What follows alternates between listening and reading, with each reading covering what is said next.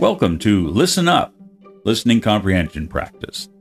Please listen to the following paragraph. When it is finished, I will ask three or four questions about the text so you can check your comprehension. After that, I will read the paragraph again. Please listen for the answers.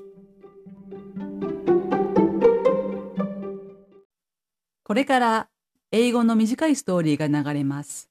その後、 ストーリーに関して質問が3つから4つ流れますので、答えてみてくださいね。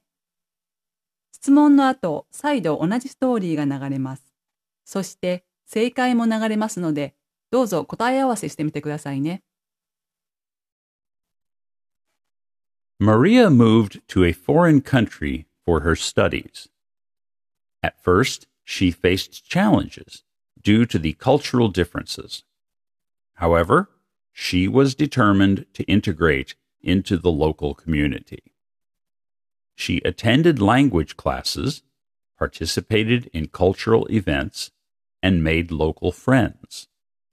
Through her efforts, she was able to integrate successfully into the new culture, and her experiences enriched her perspective on the world. Question 1. Why did Maria move to a foreign country? Question 2. What steps did Maria take to integrate into the local community? Question 3. How did integrating into the new culture affect Maria's worldview? Maria moved to a foreign country for her studies. At first, she faced challenges due to the cultural differences.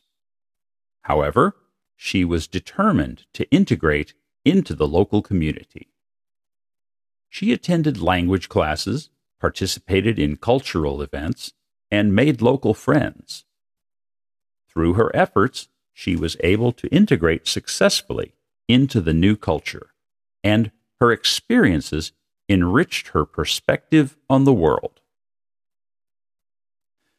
Question 1. Why did Maria move to a foreign country? For her studies. Question 2. What steps did Maria take to integrate into the local community? She attended language classes, participated in cultural events, and made local friends. Question 3.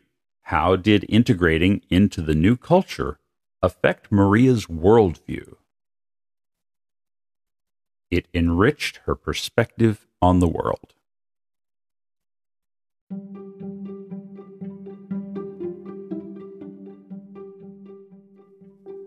How did you do? Did you hear all the answers? If so, good job. If not, please go back and listen again. You can do it, and we'll see you next time.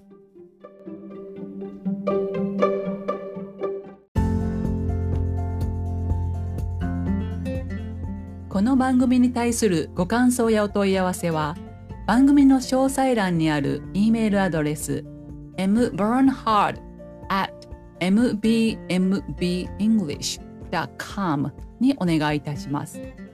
また、あなたの英語のスピーキング、リスニング力が上がる英語コーチングのサービスをご提供しております。ご興味のある方は、アメブロにバーンハード美穂子の名前でブログを投稿していますので、そちらをご覧いただければと思います。